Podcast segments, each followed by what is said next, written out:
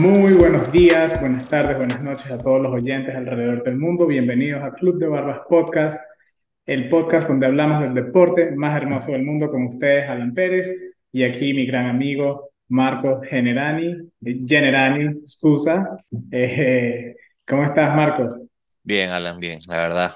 Muy contento, sorprendido, eh, emocionado y bueno, como siempre también hay que decirlo, hoy es, dilo tú, di la fecha porque siempre se te olvida. Yo no digo la fecha, eres tú, pero hoy es 7. Eh, hoy, es 7 de diciembre, hoy después de, de meternos como dos semanas de droga de fútbol, por fin tuvimos un respiro eh, del Mundial, pero bueno, ya sabemos los resultados de octavos, ahí lo vamos a estar analizando en nuestro episodio número ¿qué es, Alan? 15. Nuestro episodio de esta segunda temporada. ¿Sorpresas? Para ti o lo que te esperabas? Bueno, si vamos a entrar así de una, déjame, vamos a decirles primero, vamos a estar, vamos a hablar primero de un poquito de noticias. ¿Qué te parece, Marco? Porque sabemos que ya se acabaron las fases de grupo eh, y, y, ha sido un y los octavos. Y los octavos, correcto. Y, y ha sido un mundial que se puede decir que está lleno, lleno de sorpresas, correcto. Ha pasado de todo, excepto octavos de final. Octavos de final ha sido un poco más lo que esperábamos, no ha habido tantas sorpresas, pero también hay noticias. Vamos a empezar aquí. La primera que tengo, Marco. Primera noticia grande es eh, que todo el mundo está hablando y es que Ronaldo estuvo banqueado para el partido contra eh, Corea del Sur. No, contra Suiza. Eh, contra Suiza, perdón. En octavos. Me equivoqué. Mira, eso va a traer leña y sobre todo después del resultado, creo que va a cambiar un poquito el, creo que este es el después de, o sea, yo creo que hace mucho tiempo, ya, espérate, que me desaparecí. Un corte No, no, no se desesperen, sigo aquí para que me escuchen, eh, los que están en YouTube. ¿Apareciste? Aquí estoy, sí. Miren, eh, creo que esto marca ya el después definitivo de, lo que fue el, el, Cristiano Ronaldo. Ahora estamos viendo lo que, lo que es el after del después del declive. Tú lo venías diciendo, hay que decirlo, aquí en Club de Barbas fuimos pioneros en muchas maneras de decirlo, que lo veíamos venir, esto que está llegando. El, hace unos días, bueno, ayer, se, se confirmó lo que Alan mi, gran querido amigo venía Yo lo había dicho antes del Mundial, estuvimos analizando los equipos y había dicho claramente que, la plantilla que tiene Portugal se merita y se, se, se presta para que Cristiano Ronaldo sea un jugador que entre de la banca, no está a nivel, y tienes los jugadores jóvenes, dinámicos, buenos, que si somos claros, si no fuera por la defensa, Marco, si no fuera por los centrales, si no fuera por la defensa de Portugal, Portugal yo creo que fuera uno de los, de los candidatos. No sé qué piensa. Bueno, o sea, e, es que para mí, o sea, en papel, yo creo que no es candidato.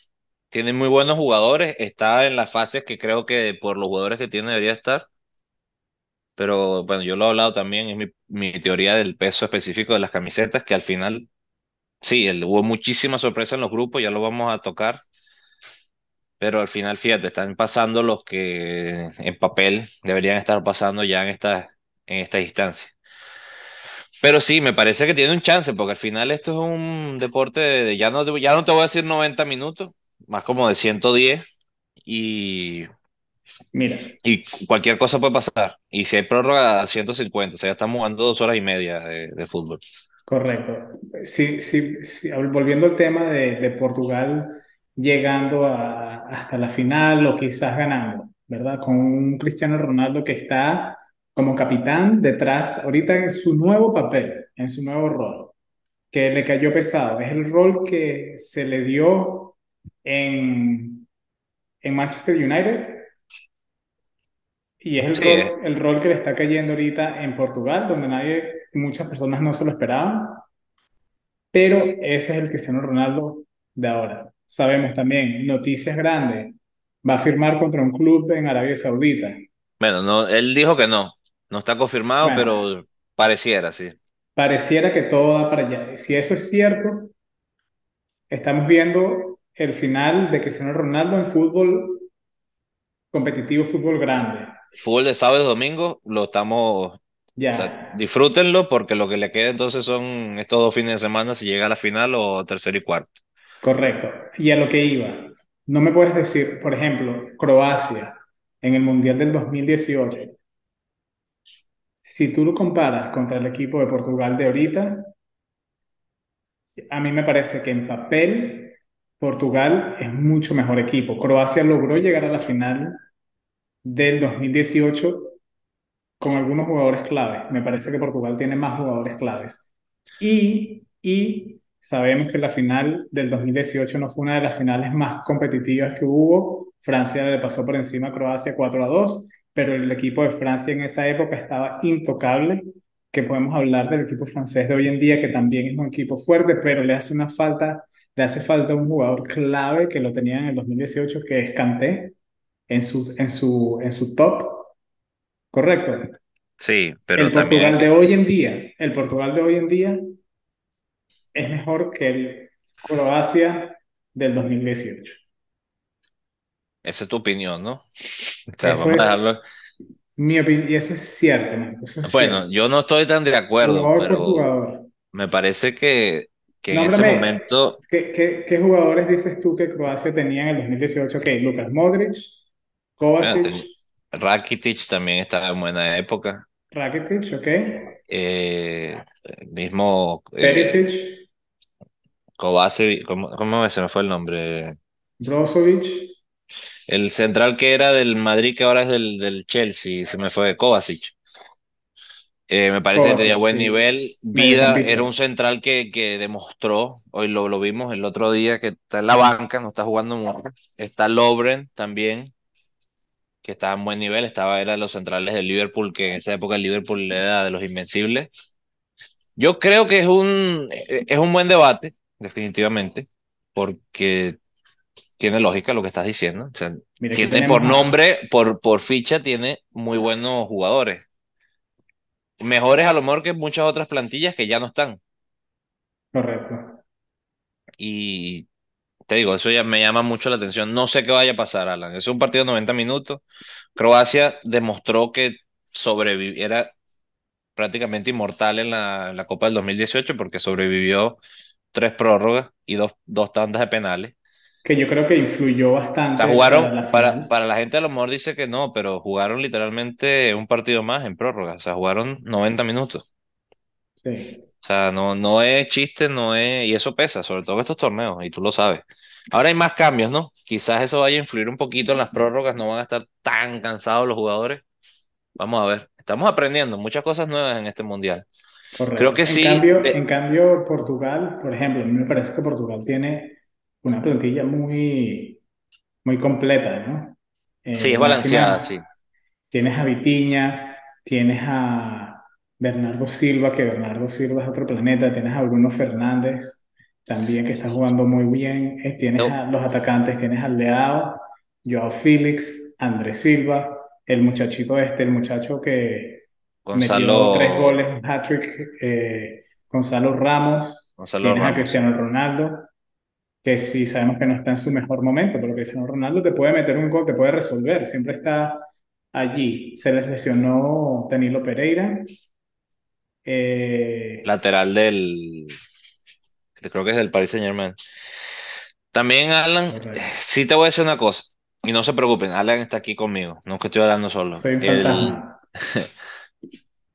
si Cristiano Ronaldo estuviera Si así este equipo de Portugal fuera el 2018 o el del 2014, te diría claro candidato a ser campeón. A eso, o sea, lo, lo que era Cristiano Ronaldo hace unos años, ¿no? Y, y lo sigue siendo, porque Cristiano Ronaldo puede entrar 35 minutos y hacerte tres goles. O sea, vamos a estar claros en eso. Eso siempre lo hemos dicho y creo que tú no me lo vas a desmentir. Pero bueno, otras noticias, Alan, eso lo ¿qué vamos a retomar ya más adelante, ¿no? Tenemos Eh, aquí Hay goleadas, hay goleadas goleadas. importantes que fueron partidos cerrados o goleadas. No hubo como un, No hubo un, inter- no hubo un hubo, no hubo un término medio. partido, no hubo un partido peleado que sea, es que, que hubieron bastantes goles, pero para los dos equipos no. Fue o, Sí, o, o- o o muy una, o sea, y, y muy cerca o blowouts, como dicen en inglés. y bueno, también, eh, claro, se empieza a ver lo que se escuchaba, cuántos empiezan a retirarse de la selección. Uno de los que primero salió fue Eden Hazard, que salió hoy diciendo que ya no juega más para Bélgica. Entonces ponemos el signo de interrogación, se murió la generación de oro de Bélgica, se fue su entrenador ya confirmado, se está yendo su, quizás en papel no es, pero en papel es su máxima estrella, que es el 10. Parece que Kevin De Bruyne ahorita es el- la máxima estrella, pero tú sabes a lo que me refiero. Sí, Creo que se acabó la generación de oro, creo que los centrales Vertonghen y Vermaelen ya no, no están más. nada. El mismo Bitzel creo que ya también este es su último. O sea, vamos a ver una generación de relevo muy interesante, ya liderada por, por De Bruyne, ¿no? Lo que Y venga llegando de aquí en cuatro adelante. años, de aquí en adelante, cuatro años, y De Bruyne tampoco es que va a estar quizás en su prime. Correcto. Eh, va a ser uno de esos capitanes, esos líderes con más experiencias en el partido, en, en el equipo. Y bueno, y a ver qué trae la juventud de, de, de Bélgica, ¿no? Eh, hay un jugador que me cuesta muchísimo decir el nombre, pero juega para Ita- en Italia, en el Milán. Eh, empieza con la K. Eh, tengo que dele- deletrearlo aquí. Pero de todas maneras, Alan, creo que los octavos de final, menos el de España, en papel, creo que se cumplió los otros siete partidos, lo que yo pienso. Yo, lo, o sea, en mi quiniela, yo hubiera acertado siete de ocho, porque el papel lo aguantaba todo y lo que decía, pues tenía que pasar eh, Argentina definitivamente contra Australia, que se veía como el, para mí, el más disparejo, Sí. porque de verdad Australia no me, o sea, te digo. No me mostraba algo diferente. Terminó 2 a uno pero tampoco fue que sentí ese, que en cualquier momento, al final sí, creo que tuvo el chance de empatar, pero, pero también se sentía como que era cuestión de tiempo que Argentina igual iba a ganar a la larga. Ganó, o sea, nunca estuvo perdiendo, pero me refiero a que si lo hubieran logrado empatar, creo que Argentina igual hubiera encaminado. En mi parecer, ese creo que no hay, no hay que darle mucho Y quizás, mucho detalle me refiero quizás también a Estados Unidos, que no sentía a los jugadores que se fueron con ese dolor, o sea, eliminaron a los Estados Unidos contra Holanda, y, y te digo, yo tenía ese presentimiento como que esta generación lo va a poder hacer, este es un Holanda derrotable, es un buen equipo, pero derrotable, y sin embargo, se fueron como, como un aprendizaje, cosa que me deja la duda de, yo, yo creo que entrando al Mundial, porque son muy jóvenes, ya se les estaba, eh, lo vi, lo vi mucho en los mensajes de, del equipo de, Estados Unidos decir eh, que sea lo que, sea lo que sea que pase, va a ser un aprendizaje, que, que este no es el mundial donde ellos van a en verdad hacer el mejor papel, sino que es una oportunidad de demostrarle al mundo dónde está el nivel de fútbol de Estados Unidos y prepararse de aquí en adelante para el 2026, que van a hacer el mundial aquí dividido entre Estados Unidos, México y Canadá. pero te es, pregunto, si- te pregunto, dime. perdón, te pregunto, ¿te parece que aprendieron porque creo que al final fue como agridulce. Siento que llegaron a donde tenían que llegar, pero también es algo importante que, que los muchachos entiendan y, y ya tenemos que decirlo, son muchachos más jóvenes que nosotros, que me duele a veces, pero es verdad.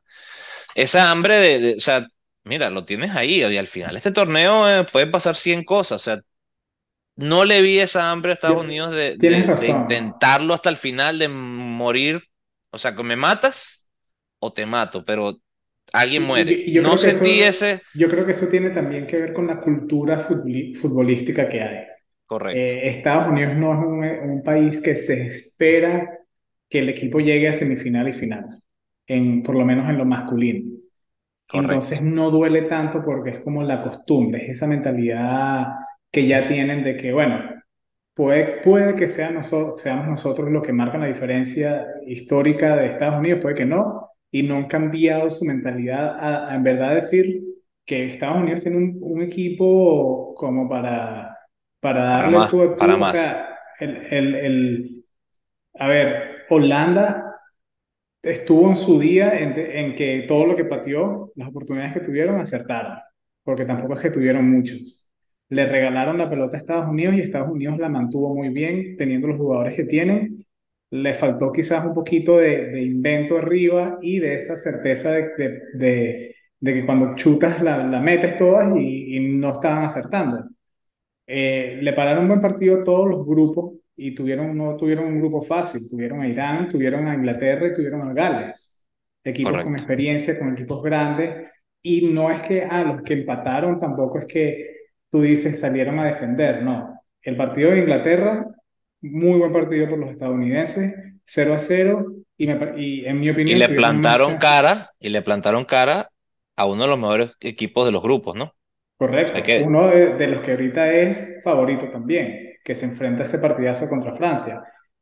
Contra Gales ellos iban ganando 1 0, no supieron guardar el marcador, pero estuvieron. Ese partido es uno de esos partidos que tú empatas y sientes que pierdes, que es una pérdida.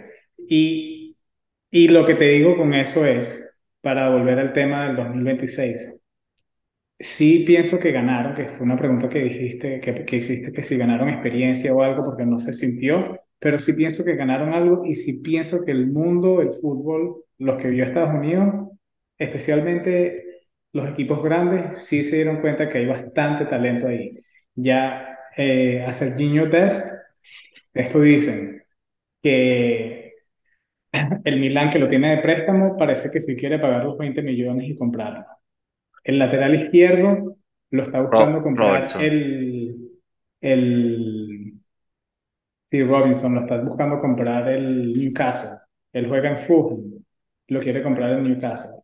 Y, entonces estamos viendo ahorita cómo hay interés. El Yunus Musa, que juega para el Valencia, que es jugadorazo, lo está buscando, parece que está en el radar del Chelsea y no me quiero equivocar, otro equipo grande de, de la Premier, no sé si es el Liverpool o uno de esos equipos, o el Manchester United. Ok, está bien y, y te, lo, te, lo, es válido lo que estás diciendo, estoy 100% de acuerdo contigo. O sea, ganaron experiencia, pero también siento que, que no se lo creyeron. O sea, para ponerlo en términos de fútbol.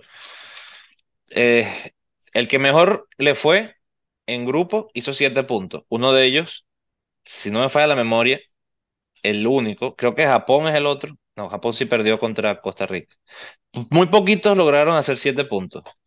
Cuidado y no fue Holanda uno de ellos, que empató nada más un juego y ganó dos.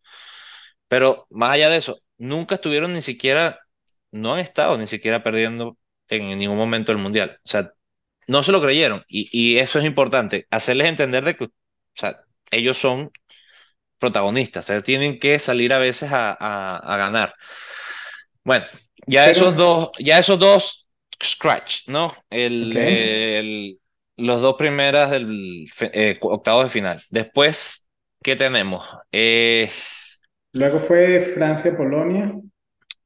Bueno. También. decepcionante, decepcionante quizás el Mundial de Lewandowski. Creo que... Marcos, yo, yo te lo vengo diciendo, yo te lo vengo diciendo y te lo he dicho y hemos tenido ese debate. A mí me parece que no, eh, eh, el Barcelona lo compró y desde ese momento no me parece que es, o sea, lo están comprando en un momento que no está en su, en su mejor momento, ya también está pasado de edad, ya también, sí hace goles, pero Marco. Bueno, bueno, pero ok, yo me esperaba algo diferente. Fue Lewandowski, no es Lewandowski el que conocemos. Y... Polonia le faltó también un poquito creérselo porque tenían un buen equipo, no eran grandes, wow, superestrellas, pero tenían jugadores de primera línea. O sea, la delantera de Polonia envidiable para eh, muchos otros países.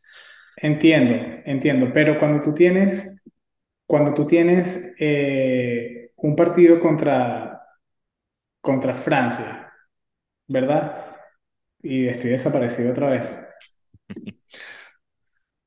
como, como Polonia. Estás haciendo una muestra gráfica de lo que es Polonia. Desapareció. Exacto. Polonia no, no apareció y así como me desaparecí yo, también se desapareció Lewandowski en el Mundial. Pero cuando tú tienes un equipo bueno, como Polonia, y luego te enfrentas contra un equipo como, eh, como Francia, por Dios, o sea, por más que tú tengas un plantel normal, eh, tienes que tener un partido excelente para que para ganar la Francia. O sea, no, no, no hay más allá de eso. Es un equipo que, que está imbatible. Es uno de esos, de esos equipos. Bueno, Luego el tenemos, caso es que también se dieron un poquito de tierra, se le levantó un poquito al final eh, Polonia, también Polonia lo intentó, o sea, vamos a estar claros. Peor me pareció ver a Senegal, que nadaron, nadaron, nadaron, llegan contra Inglaterra y eso sí te digo, eso sí nos puede desaparecer los dos de la pantalla para los que nos ven en YouTube y hacemos la perfección de Senegal. Creo que tampoco ter- termina que el Mundial de las Sorpresas, que fue este, para mucha gente, que, que ya no hay equipos chiquitos, yo lo dije inclusive, fue como que le perdieron el miedo a los grupos, pero le volvieron a agarrar el miedo a, a- a octavos, porque Senegal, nada. O sea, no es que, o sea, Inglaterra económicamente tiene el mejor equipo, inclusive mejor que Francia, o sea, de valor de jugadores. Pero es que, es verdad, no estaba su superestrella, eh, pero son los campeones de África, o sea, tienen un nombre que, que proteger. Hasta ahí quedaron, ¿no? Eh, octavos de final, creo que sí, en papel Inglaterra iba a ganar, pero sí me imaginé un poquito más de, o sea, me imaginé un octavo de final, pues no me imaginé un partido tan abierto, pero Inglaterra de paso pudo haber hecho seis también, o sí, sea, Inglaterra, Inglaterra se la está creyendo, es un equipo que, mira, los ingleses me parece que son como, eh, yo sé que ellos tienen, ellos tienen un mundial, pero tienen cuántos años sin ganar uno. uh, Tienen, 66 creo que fue que ganaron. tienen la liga, la liga más costosa, con más dinero, con más jugadores, con más estrellas, una de las más entretenidas que se puede argumentar. Y en los mundiales, en todos los campeonatos internacionales, la selección de Inglaterra siempre cae, queda corta. Y creo que tienen una selección que, que, que quieren por fin, en verdad, traerle a su afición, a su país, ese regalo y están enchufados. Eh, Inglaterra, o sea, emocionalmente, tú, tú y yo sabemos que la psicología del deporte es muy importante y, y, y eso, o sea, esas ganas que tiene Inglaterra es difícil. Vamos a ver cómo, cómo va contra Francia, porque también Francia es un, un equipo que está completo, solo que en donde yo veo que es esa psicología, psico- psicología de- del por- deportista, es que ya en el 2018 ganaron el Mundial. Típicamente vemos a los, nunca vemos un, un equipo repetirlo así en el fútbol Por lo que te dije, eh, la, la, recién. tienes que ganar, y fíjate, el scratch de los de 14 partidos para ser campeón, tienes que ganar 12.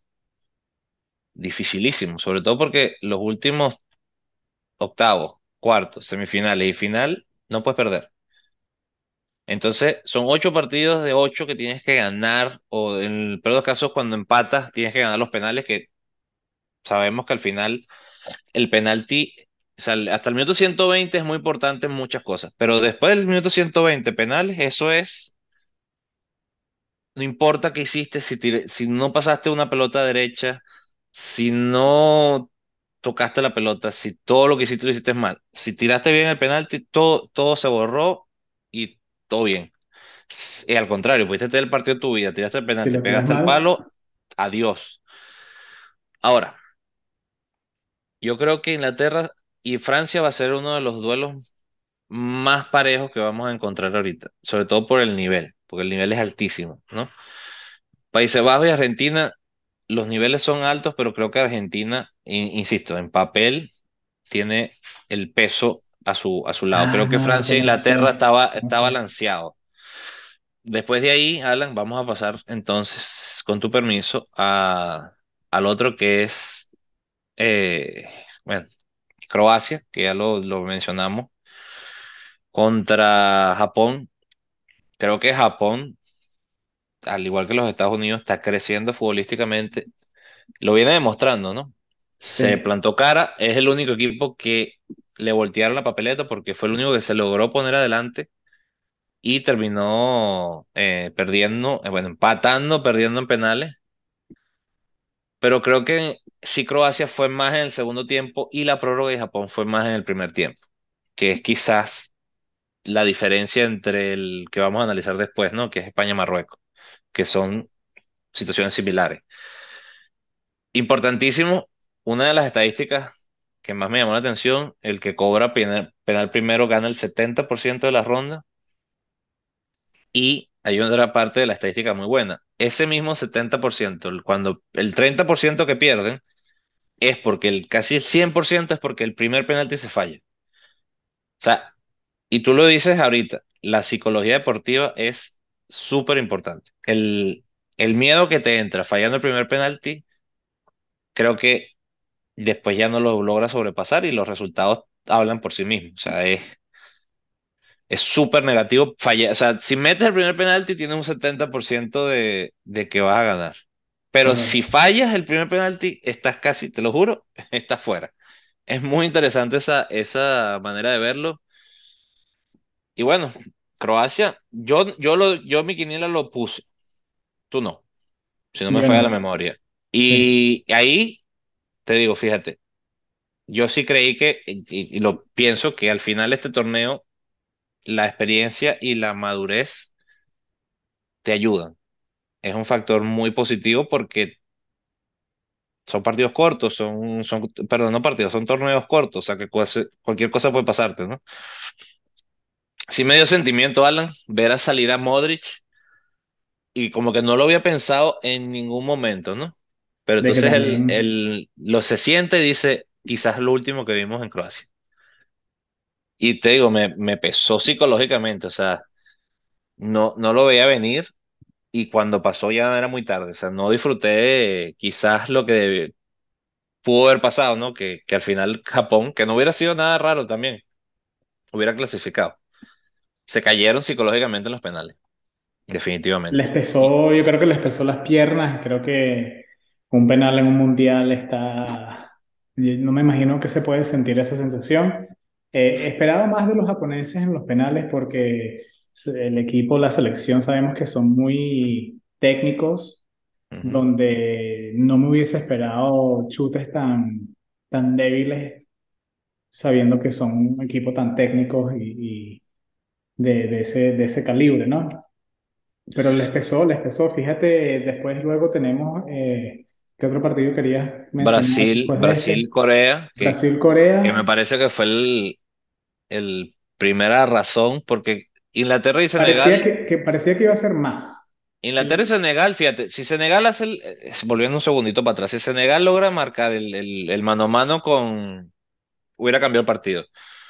Pero es que Corea del Sur-Brasil terminó el minuto siete O sea, cuando... Mucha gente dice el segundo gol, no. Eh, Cuando hizo el primer gol, yo dije, se acabó. O sea, el- y lo venía diciendo, perdón, paréntesis. ¿Te dije lo de Dani Alves o no te lo dije? me lo, lo Bueno, cantaste no, no, no, clarísimo. no, no que iba a jugar, Los que te dos, dije, te dije, te dije antes del Mundial, te lo dije antes del Mundial y vamos a ir para atrás a los podcasts.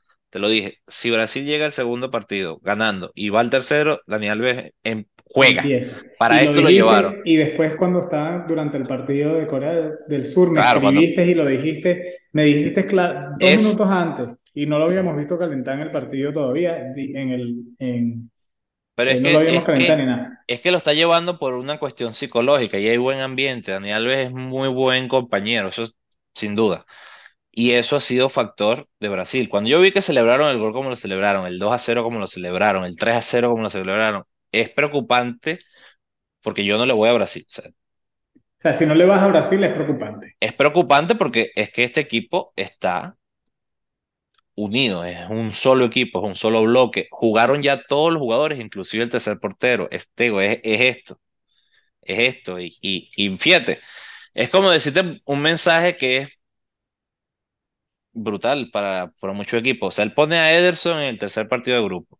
Y yo te digo, bueno, ¿cómo va a hacer que todos jueguen para que todos sean campeones? Va a jugar un tiempo y, otro tiempo. No, se dio la vuelta para dejar a Ederson solamente ese partido y ya jugó el tercer arquero en octavos de final. O sea, te estoy diciendo a ti y a todos los demás, estoy arrasando y te estoy poniendo el tercer portero. O sea, voy de sobra. Paquetá está a un nivel impresionante. O sea, Neymar buena vuelta, no está, mucha gente se está dejando mentir, no tuvo un buen partido, hizo un gol, pero me parece que es- de verdad está lesionado. Eso puede ser clave.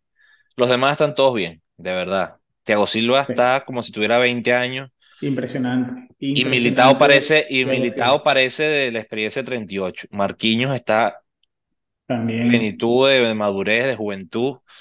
volvemos, Es- aquí volvemos a lo que ya mencionamos antes y, y nos van a escuchar nuestros oyentes mientras nos vamos acercando a los cuartos de final y semifinal y, y- y la final, a ver si se encuentra el Brasil-Francia como, como yo pienso que va a ocurrir en la final.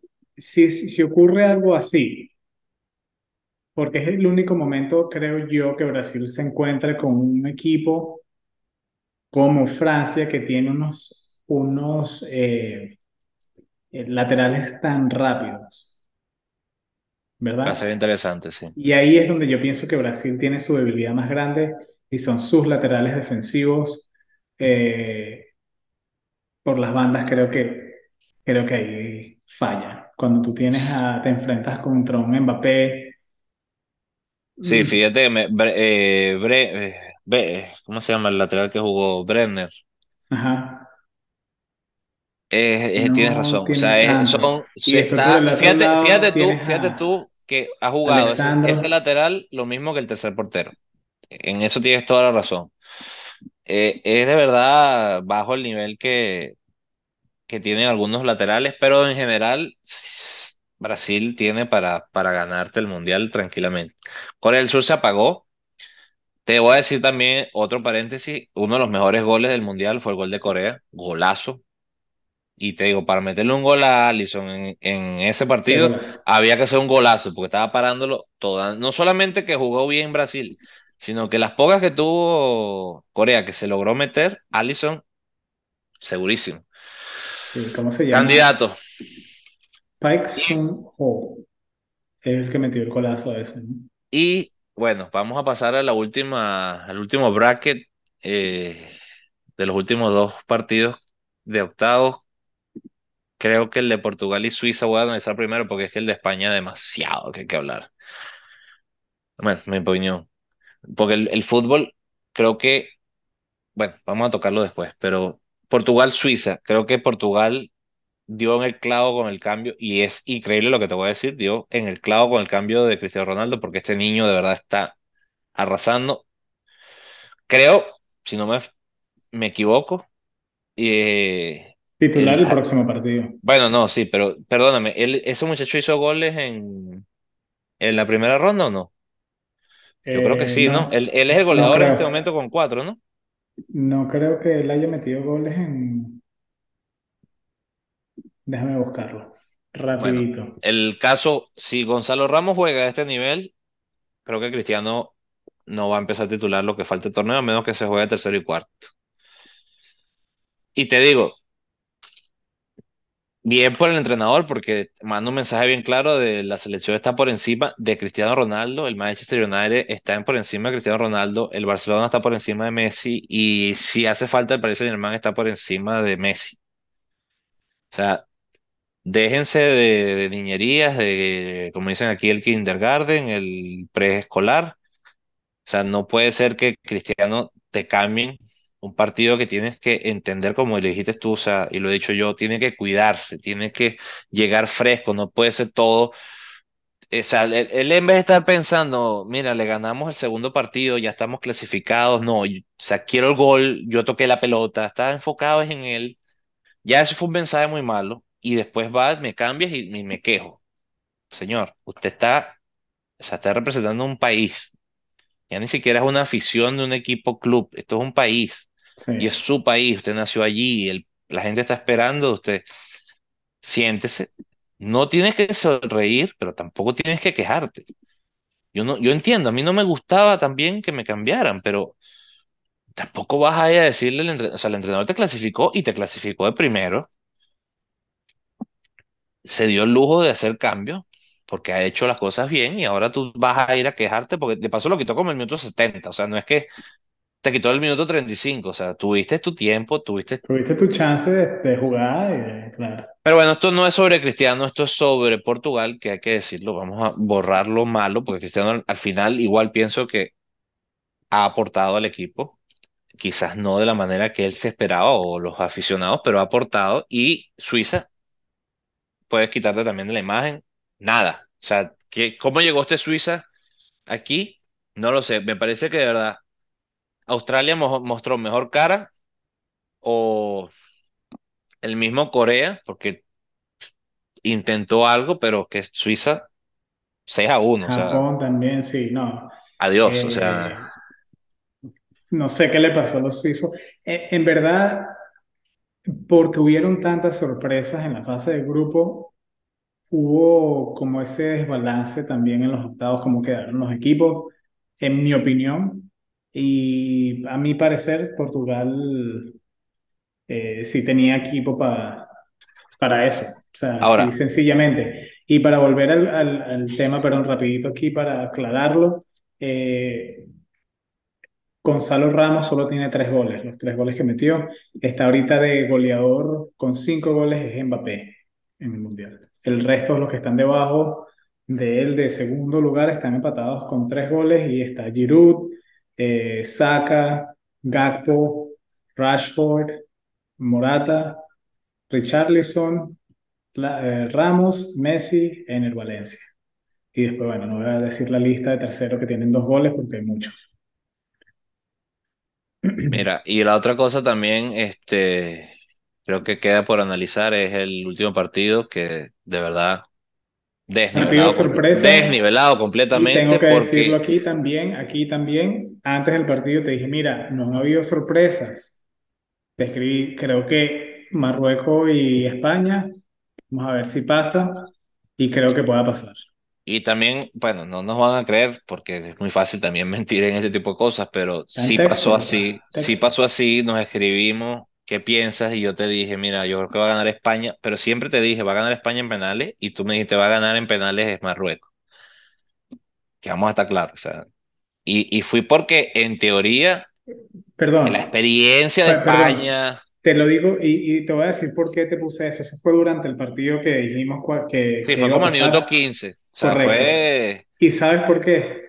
Porque se veía que Bono, ¿verdad? Es que se llama el arquero sí, el portero de... Sevilla, Tú, tú sabes cuando tú ves de Marruecos, cuando tú sabes que hay un jugador que está en su enchufado, día. en su día, que va a ser el héroe. Tú lo puedes notar. Y yo veía al arquero de Marruecos, a Bono, así, y si eso iba para penales, él iba a ser la figura porque eh, eh, de la manera que estaba jugando, es que no iba a dejar pasar nada, iba a hacer todo lo posible, iba a dejar su alma, su cuerpo, todo ahí en la línea para evitar los goles. Y bueno. eh, aquí es lo que voy a analizar, que es lo que se ha dicho 50 mil veces. Eh, vamos a comparar este equipo con el España del 2010, porque siempre lo hacen, porque es el equipo campeón. Se compara también el Barcelona del 2010-2011 con No creo este que se equipo, compara, Marco, y no se compara, y pero te voy a en el tiki-taka, por el toca-toca, No, no, y no, no, no, perdóname, ese estilo de juego, ok, pero te voy a decir que no se compara y no, no, los por equipos para nada, no, no, no, no, jugador por Ah, jugador, te voy a decir una cosa, jugador por jugador, yo elijo, creo, Mira, y me equivocaré. yo vi Te un tweet elijo, si me ponen elegir, como hacen en muchas partes en TikTok y todas esas cosas, que te ponen a elegir jugador del 2010 contra jugador del 2022, 11 de 11 te elijo el 2010. O sea, vamos a quitarnos cien por eso. Sí, sí, sí, sí. Te lo Ninguno, digo ninguno. y te lo digo así. Te- bueno, no, mentira, te, te elijo a, a Busquets porque es el mismo. Eh, no es el mismo, no, es o el sea, pero lo que te digo es el 2022, mismo sí. jugador, es la Pero no, única. no, yo, es como decir, bueno, ¿qué, qué prefieres, el Ronaldinho de hoy día o el Ronaldinho No, bueno, no, no, 2006? no, no, el 2010. Bueno, ok, por eso. Busquets hoy en día no es el Busquets de esa época, del 2010. El Busquets del 2010 era un Busquets completamente diferente. Y a eso voy. Lo vi en un tweet y me pareció que acertó y, y esto termina todos los debates que tú te puedas hacer y todas las preguntas y todos los aficionados deberían entender eso, absorberlo y decir, ah, ya entiendo por qué nos eliminó Marruecos, sin quitarle ningún mérito a Marruecos, pero jugaste con Torres. jugaste con Busquets, jugaste con Gavi, jugaste con Alba, luego entra, eh, tienes en la banca a Eric García, ¿verdad? Tienes a Ansu Fati que entró a jugar, entró a jugar Valdés, ya esos son que como ocho jugadores, ¿verdad? Que mencioné, más o menos. Ocho jugadores que estás jugando del Barcelona y el Barcelona está jugando Europa League. Mm. ¿Me entiendes? Entonces tú estás tratando de ganar un mundial con jugadores que están jugando en la Europa League porque, los, porque no pasaron de grupo en la Champions League. ¿Me entiendes? Esa es la diferencia entre el equipo del 2010 de España, donde tú tenías a un Barcelona de un Real Madrid y unos jugadores que estaban en un nivel que está arrasando por completo a todos los equipos en todas las ligas y luego los metes en una selección todos juntos. ¿Qué van a hacer? Bueno, lo mismo. ¿Y qué van a hacer estos jugadores? Estos ocho jugadores que acabo de nombrar, sin quitar, porque hay otros que no estoy mencionando que, tam que tampoco es que Además, son además de que muchos de ellos ni siquiera son titulares en el Barcelona o en el Real Madrid ahorita. correctos. Entonces, ahí está el error. Ahí es, me, tú tienes, y lo mencionamos el otro día, perdón, y último punto, Rodri jugando de central, teniendo a Eric García en la banca, habiendo dejado a Sergio Ramos en, en París, eh, y por eso hoy día también notición, creo que ya Luis Enrique se va a dedicar también a hacer videos de YouTube porque parece que ya lo sacaron del contrato sí, de España. sí, Luis Enrique, si tú quieres venir al Club de Barbas, te aceptamos Estamos invitados siempre tienes el, ese, ese shade bajito, pero te aceptamos igual. Mira, ahí es donde voy. Y, ojo, voy a decirte algo que lamentablemente va a quedar guardado aquí en la historia del Club de Barbas.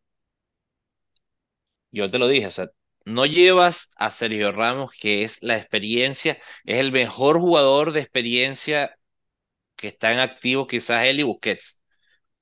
Perdónenme. Busquets jugó todos los minutos, creo, y si no los jugó todos casi.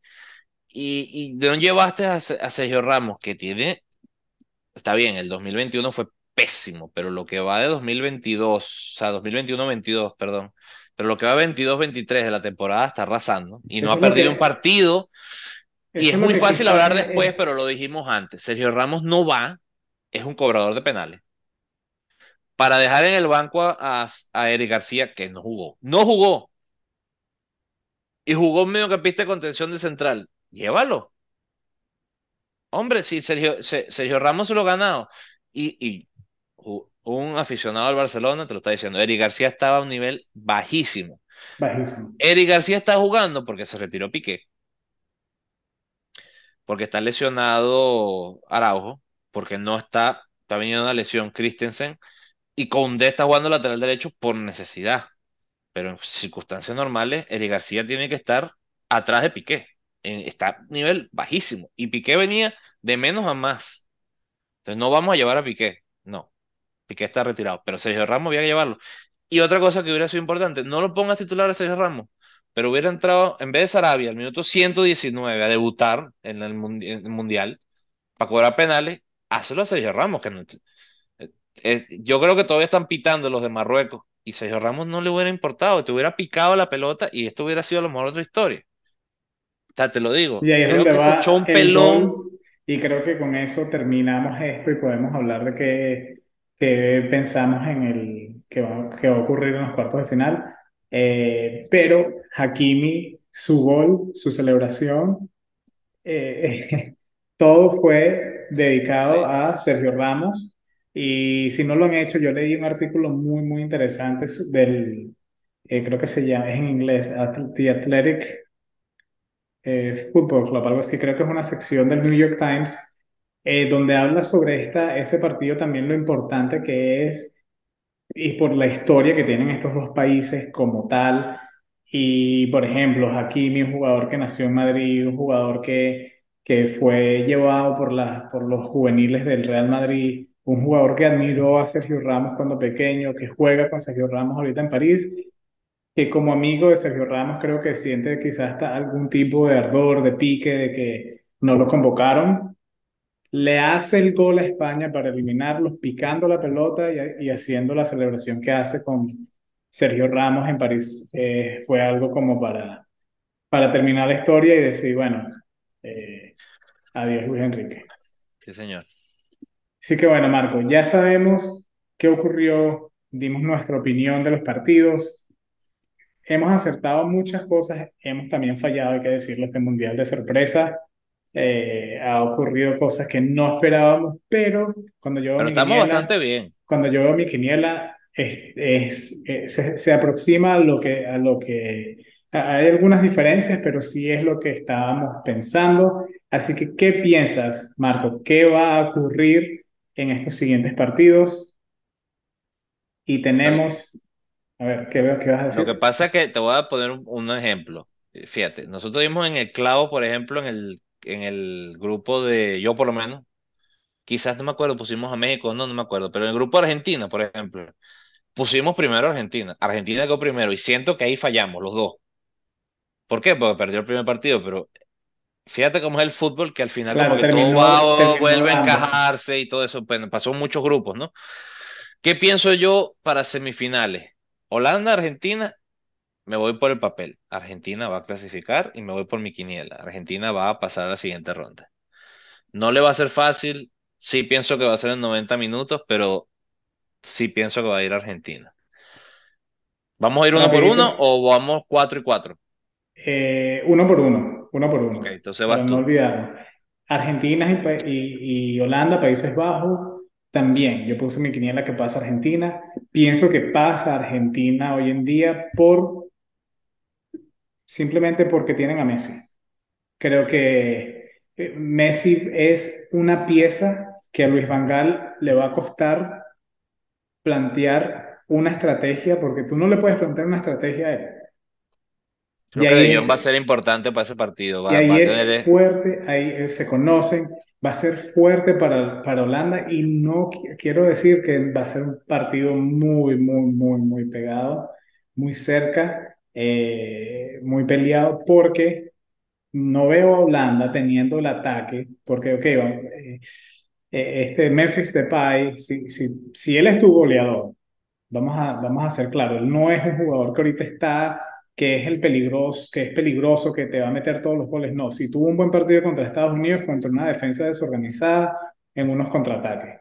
Cuando tienes una defensa como la Argentina, unos, unos, simplemente el carácter de la defensa de Argentina, donde no te va a dejar chutar, donde están ahí pegados contigo, donde te van a dar por debajo, mucho más difícil cuando, para Memphis Depay le eliminas ese ataque, ¿qué más tiene Holanda? ¿Qué otro jugador tiene así para Gakpo, que es joven, puede ser, promesa, promesa. pues promesa, hay que De Jong, joven. De Jong, ¿cuál? sí. El, el delantero, ¿cuál dices Bueno, tú? claro, no estoy No, hablando del Luke, creo que ni ha ajá, debutado. ajá. Después tiene, fíjate, me parece que tiene una línea de tres centrales que están a un muy alto nivel porque de hecho tienen sentado a a Sí, bueno, que niño. Del Lee te está pasando por un momento espeluznante, por eso es que es banca, pero sí lo tiene. pero está en la banca. pero O lo sea, tienen. Eh, por eso es que me parece lo más difícil de Holanda es la defensa. No tienen el ataque, pero tienen una defensa donde si el entrenador, Van Gaal, plantea un buen partido, como lo hizo como, con Estados Unidos, creo que es peligroso para Argentina, pero está la magia de Messi y cuento con eso, pasa Argentina en ese partido, un pa- partidazo. Luego, Brasil-Croacia, ¿qué pasa ahí? Brasil. No, no Brasil, voy a dar muchos detalles, pero me parece que va a ser, va a ser menos cerrado que el de Holanda, va a pasar Brasil 2 a 0, 3 a 1. Yo creo que va a ser, yo Te creo que va a ser holgado, yo creo que va a ser holgado el resultado. Dos goles de diferencia. Yo te digo algo, creo que vamos a ver goleada. Sí, más de dos goles. Más de dos goles a favor de Brasil, eh, goleada, partido fácil. Brasil está ganando fácil, ha, ha hecho cambios.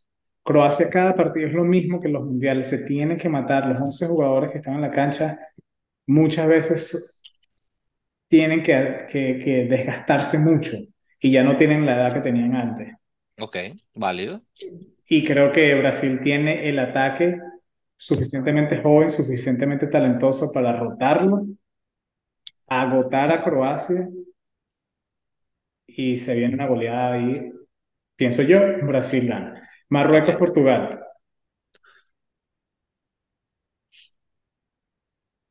Marruecos ha demostrado que se sabe parar, que se sabe defender, que sabe, ojo con lo que voy a decir, que sabe sobrevivir a partidos, que sabe aguantar, que sabe cuándo meterse, cuándo no meterse. Si ellos logran eso, puede que Marruecos lo logre. Ahí es donde, este partido tengo una incógnita. Creo que va a pasar Portugal, de todas maneras. No lo veo fácil para Portugal, porque Portugal es un equipo que sale a hacer goles, sale a atacar y Marruecos es un equipo que te aguanta y te aguanta y te puede pescar en un contragolpe. De hecho, Marruecos gana sus partidos en los últimos minutos o en penal. Eh, va a ser este sí va a ser cerrado. Creo que va a ganar si acaso 1 a 0 Portugal. Inclusive si logra marcar Portugal temprano en el juego, no creo que cambie el sistema de juego de Marruecos. No va, y creo que Marruecos de ninguna manera va a salir a atacar a, al equipo. A menos que esté 2 a 3 a cero que lo veo difícil. Creo que pasa Portugal 1 a 0.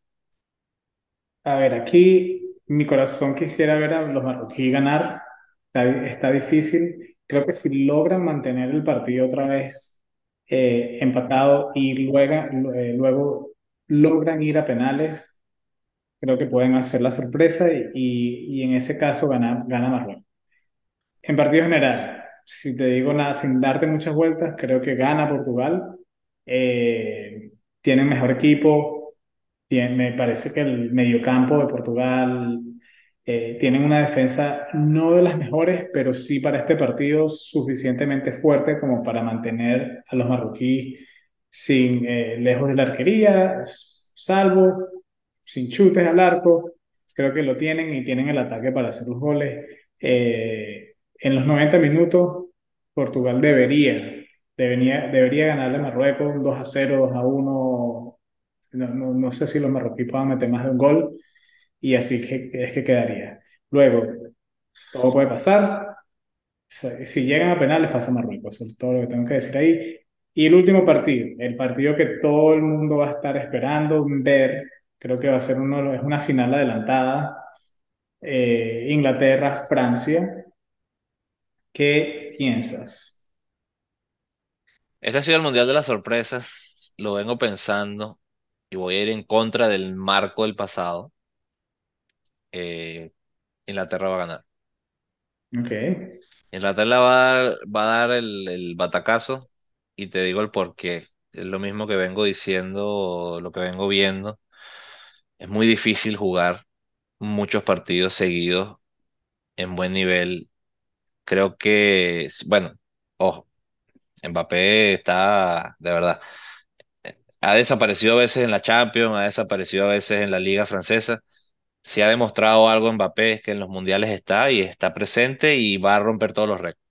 El que me diga que no, Mbappé tiene 23 años, tiene 9 goles, eh, ya es campeón del mundo y le faltan Alan, cuidado y no cuatro mundiales más. Si se cuida y si no pasa nada, porque 23 más 12 es 35. O sea, estamos hablando de que este muchacho puede ser el récord de los récords de los récords. Pero, así como te digo una cosa, te digo la otra. Creo que Francia le ha salido todo derecho. Tiene, a veces uno no lo recuerda así, pero pudo haber perdido la final contra Croacia, porque Croacia estaba a un buen nivel. Todo le ha salido bien. Y creo que este va a ser el momento de su sorpresa. Creo que va a caer 2 a uno con, con Inglaterra. Más por mérito de, de, de Inglaterra, ojo, no porque juegue mal Francia ni nada. Pero creo que eso también tiene que estar el factor suerte y creo que tiene que pagar en algún momento el, el, el factor suerte. Te lo digo, por ejemplo, si hacemos memoria atrás, 2008, 2010, 2012, España estaba intratable y venía el 2014 y se suponía que otra vez, vaya, eh, eso era un repaso futbolístico. Y les pegó lo que te estoy diciendo, o sea, es demasiado tiempo jugando bien, es difícil, porque tiene que Tiene que salirte algo mal. Creo que eh, Francia cae en esta ronda. Y voy en contra de mi quiniela, ojo. Yo no creo que cae Francia, creo que Francia pasa. Eh, viéndolo en papel, me parece, ya sabemos que Francia tiene un equipo muy completo, pero compara, el ataque de Francia es muy difícil de, de evitar. Si tú le tienes la pelota, que, que Inglaterra no es un equipo de posesión, Inglaterra va a dejarle la pelota a Francia. Si Inglaterra intenta tener la pelota, te abres atrás a la velocidad de los jugadores que tiene Francia. Por ejemplo, Mbappé, sin irnos muy lejos que estabas hablando de Mbappé. Luego, la defensa de Francia, tú tienes a Hugo Lloris en la arquería, tienes a Verano, tienes a Upamecano, tienes a, a Hernández por la izquierda y tienes a Koundé jugando por la derecha. Conate en el banco. Konaté en el banco, tienes a, a Fofana en el banco, ¿verdad? Luego puede entrar en el ataque, puede entrar Coman, ¿me entiendes? Puede entrar eh, Thuram, que son jugadores dinámicos y rápidos, contra una Quizá, defensa, contra una defensa inglesa que, a ver, con Harry Maguire, con Kyle Walker, que estuvo lesionado antes del Mundial. Alexander Trent Arnold estuvo también lesionado y está en la banca, no, jugó- no creo que ha jugado ni siquiera este no, no ha jugado. Eh, lamentable, ¿no? Trippier Eh, está en buen no se pudieron, mira, Inglaterra tenía, tiene tres de los mejores laterales derechos que hay en el mundo ahorita, que es eh, Alexander Arnold, Kyle Walker y Reece James del Chelsea. Reece James no pudo ir. Alexander Arnold estuvo lesionado y está todavía no está a su nivel. Igual con Kyle Walker, tanto así que Trippier ha sido el que ha jugado más minutos, eh, por lo que recuerdo, para Inglaterra. Sí, sí, sí, sí, estoy de Ese, acuerdo y, y ese contigo. es el lado, y ese es el lado para explotar de Francia, donde tú tienes a Hernández, tienes a Mbappé y tienes a, a Rabiot, que está teniendo un, par- un, un campeonato muy bueno, muy sólido. Ha, ha logrado un balance Francia. Fíjate que una de las cosas más polémicas que ha habido para Francia, si es que hubo alguna polémica, porque tú sabes que los periodistas siempre van a conseguir alguna polémica, fue que Pavard, que tuvo el mundial que tuvo en 2018, jugó el primer partido y después de ahí ha jugado con D de lateral derecho. Pero creo que es un balance importante porque la banda izquierda de Francia es, o sea, estaba Lucas Hernández, sale lesionado y entra Teo, que también está a un muy buen nivel.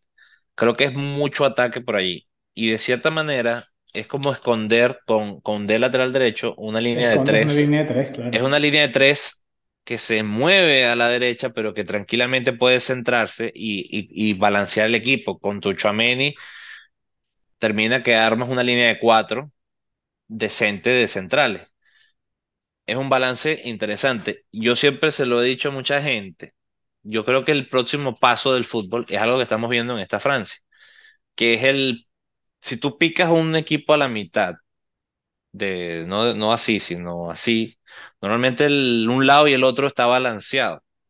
Yo pienso que ya, como ha cambiado el fútbol, se jugaba línea de cuatro con líbero y último, después se pasó a línea de, líneas centrales, ha ido evolucionando las líneas, el, adelante más que nunca, pero atrás tú sabes, era como más balanceado.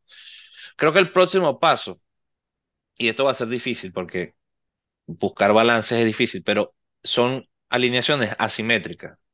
donde tú busques algo diferente por momentos. A lo mejor a la hora de defenderte sí te vuelves simétrico, porque termina que todo el mundo defiende con dos líneas de cuatro o una línea de cinco en algún punto, porque defenderse con el offside tiene que ser en línea. Entonces termina que se vuelve simétrico.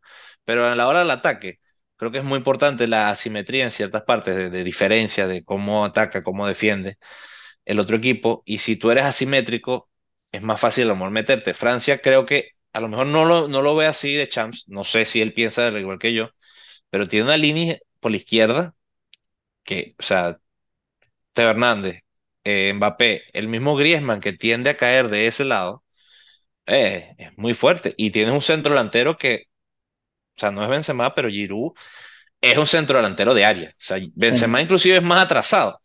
Pero este es un muchacho que las mete y las está metiendo, que, que es lo Que que es lo más que le duele. y es lo que, lo que necesitan para un campeonato como este. Creo que Es tienes razón. Kai Walker la va- se va a ver fea, se la va a ver muy fea eh, por esa banda. Eh, Maguire, hay que también decirlo, así como te lo dije de, ay, se me fue de, del que es una, un jugador para las, bueno, Mbappé para los momentos importantes en la Champions. Y, y ha hecho, ha hecho muchos goles, pero tú sabes a lo que me refiero. Maguire cambia muchísimo, pues no es el Maguire del Manchester United. Algo le pasa cuando se pone la camisa de, de Inglaterra y Y se siente diferente. lado, por ese lado, por ejemplo, Maguire y Luke Shaw, dos jugadores del Manchester United, que también es lo mismo que estábamos ahorita hablando del, del Barcelona. Tú intentas ganar un campeonato con jugadores que están jugando en dónde y cómo están jugando en pero están jugando a buen nivel y entonces es un buen central. No sé si están Yo creo que más mira, te flaqueza, lo dejo así, te lo dejo así, pero ya sé que dijiste que Inglaterra. Shaw y Maguire tienen que lidiar con Dembélé. Es que la velocidad de, que pero tiene es que Dembélé no ha tenido un buen mundial. Pero es que Dembélé, es que Dembélé, De hecho, Dembélé ha sido más importante defensivamente en muchas facetas de Francia que ofensivamente. no sé, no sé, de- de- Dembélé es difícil de, de marcar por su velocidad, por el espacio, Y es por muy cómo entra, él va entrando de la banda para adentro. y le pega con los dos pies, ¿me entiendes? Como defensa, por más que no haya hecho mucho que en papel, creo que sí hace, porque tú como defensa, tú tienes que estar, si tú dejas a Mbappé, tú dices, no, que Dembélé no está teniendo un buen mundial, no, no, no, dale, dale su espacio, como que no lo marques tan cerca o lo que sea. Él te puede agarrar, ¿me entiendes? En un pique de esos y te hace algo. O te mete gol o te hace la asistencia. Fácil, rápido. Les da a los defensas algo que, de qué preocuparse y es difícil estar todo el partido siguiendo a una persona con tanta velocidad. Creo que Luke Shaw y Harry Maguire no lo tienen. Por ese lado también juega ahorita Bellingham, que también es un joven chico que, que juega, pero creo que ese lado también está expuesto por los franceses. Eh, y bueno, tiempo, solo, solo faltan unos, ya un día, ¿no? Jueves y viernes, viernes, por eh, ya para cuando salga este programa vamos a estar Falta despertándonos para, para ver el, Así es. el comienzo de los cuartos de finales. Creo, Alan, bueno, de todas maneras no me voy a, o sea, ojo, estoy diciendo que Inglaterra, eh, si pasa Francia tampoco es que me voy a sorprender mucho. O sea, si, si, si te agarra Francia en su día, Francia puede ser campeón Francia si puede ser campeón goleando. Ojo, si Francia te agarra en su día, te golea hasta la final. O sea, Ahora, Marco, y, y creo que también pu- este es otro punto que se puede hacer en este partido, que Inglaterra cae, esa presión que tienen los ingleses de que estábamos hablando de, de que necesitan para el país traerle una copa como nación. pero es que Esa es una 2000 presión muy grande. Pero el 2018 no les fue mal, Alan, y en la Eurocopa no les fue Pero mal. ¿por qué Tienen un caen? equipo, Pero ¿por qué bueno, porque les, de verdad les está faltando, porque también es un poco falta. Han hecho mejor falta. las cosas, han hecho mejor las cosas que Italia, por ejemplo. ma- Es que Eh, mira, Italia no ha ido si dos mundiales seguidos y es campeón de Europa. Inglaterra, que bueno, ha hecho pero cosas bien, cero trofeo. Entonces también es un bueno, poquito de suerte a veces. Creo que hoy van, mañana, no, no sé si, no sé perdón, tanto con esta Inglaterra. semana van a tener la suerte. Yo, No sé si es creo suerte, yo sí. creo que es esa presión les afecta cuando llegan a cuartos de final, semifinal o final. Es decir, estamos tan cerca a lograr esto, el país lo está esperando, esa es mucha presión, Marcos, mucha presión y creo que eh, por ahora y por muchos años, porque si vamos hacia atrás con la, la generación de Lampard, la generación de Gerrard, la, la generación de Owen, de Beckham, tampoco lo lograron, tampoco lo lograron teniendo un equipazo también. Creo que Inglaterra repiten historia y se quedan fuera del Mundial enfrentándose a un Francia que está muy completo. Y bueno, con eso, Marco, creo que estamos es, eh, demasiado expectanti, expectantes para, para los cuartos de finales. Se sintió rarísimo no tener partidos después de casi un mes de puros partidos todos los días, es el peor veces, día veces. Hoy es el peor día de los mundiales, el día después de los octavos. Se siente como un hueco, un pe, o Yo venía sea, echando broma, decía, o sea, todavía hay muchos equipos que se están recién yendo, ¿por qué no juegan un, un Un 36 de amistoso o algo, final? sí. No, no. Juega España, eh, tranquilamente te puede jugar Mezclan los un, equipos, por ejemplo, podrían poner un España contra, no sé, Eh, México. mira, esa es una idea para la FIFA, tener un partido de exhibición No, pero es que ya eso, jugadores, pero ¿quién va a querer jugar eso, Alan? O sea, ya nadie quiere jugar tercero contra cuarto. Ah, sé, jugar que por eliminaron octavos. No, yo creo que hacen bien. Lo que quizás es, Mira, ya han no sé. salido videos de los jugadores de México en, en el restaurante ya ese de, de South Bay eh, eh, por esas, por esas áreas. Eh, han salido ya jugadores que están de Estados Unidos viendo partidos de la NBA. Eh, eh, ya se, se acabó el Mundial, sí, los eliminaron, pero tampoco es que se acabó el mundo. Que un partido de exhibición la gente se metiera a verlo. Pero bueno, sí se sintió extraño después de tantos días de, de puro fútbol, a muchas horas consecutivamente. Se sintió raro, pero sí me gustó eh, que para eso está, ¿no? Este, esta pausa que digieres todo lo que ocurrió. Ves, todo, ves hacia atrás todos los partidos, todo lo que ha ocurrido, todos los goleadores, todos los jugadores que cómo están jugando, a qué, a qué nivel, y ya puedes entonces reformar y recrear esas expectativas para los cuartos de final, semifinal y final, porque esto se pone bueno. Fíjate que los octavos de final ya nos regalaron dos penales, dos tandas de penales, así que eh, esperemos que, que ocurra más. A mí siempre me gusta ver penales cuando, cuando mi equipo no es el que, el que está participando en los penales, sino es mucho fíjate. Fíjate que también te digo una cosa que lo analicé yo creo que muy chiquito, o sea, me di cuenta de esto y te lo voy a repetir. Fíjate que lo dijo Scaloni el otro día y lo abro para futuros Copas del Mundo porque a partir de la siguiente no va a ser octavo, va a ser 16 de final, que hasta es difícil decirlo. Fíjate que lo que pasa con Argentina, como está armado los grupos, está, fíjate, el, el- ¿quién tiene más descanso? El local. ¿Por qué? Porque juega el debut y todos los demás juegan el día siguiente. Y después vienen los siguientes grupos. Ya tiene un día más de descanso. A esto súmale que en octavos asumen que el cabeza de, de, grupo va a ser el local, que es el, en teoría, el que tiene chance.